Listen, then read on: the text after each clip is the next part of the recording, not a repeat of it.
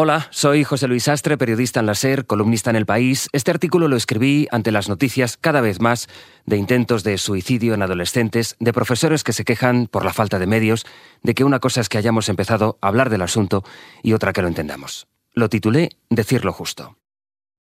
El otro día llamó a la radio una mujer, Susana, para dedicarse una canción a sí misma.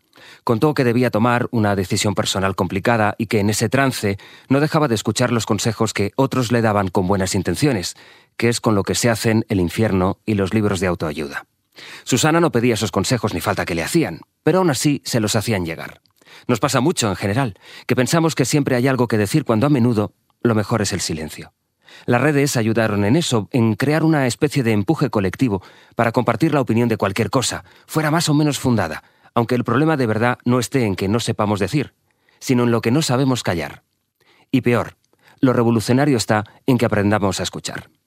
Hay ocasiones en que lo extraordinario está ahí, en sentarse junto a alguien y escuchar lo que tenga que contar sin decir nada más. Basta con acompañar y entender, que es lo más difícil de todo.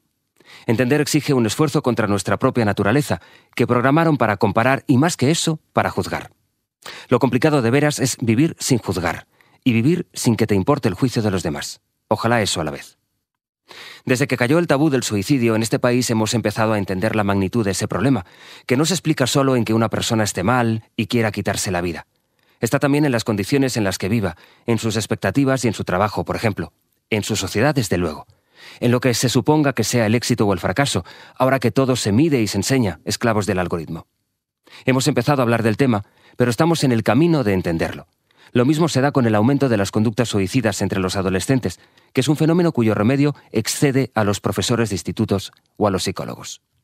Lo explican bien los expertos, que hay jóvenes que no cuentan lo que les pasa porque saben lo que se van a encontrar entre aquellos que les quieren.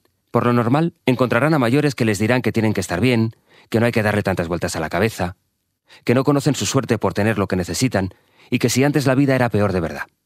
Exige un esfuerzo entender lo que hay. La empatía es fácil de nombrar y controvertida de practicar. Tan compleja que lo más sencillo igual esté en intentar escuchar y en decir lo justo. Decir lo justo y escuchar sin juzgar. Eso nos debemos. Antes al menos de que llegue del todo la inteligencia artificial.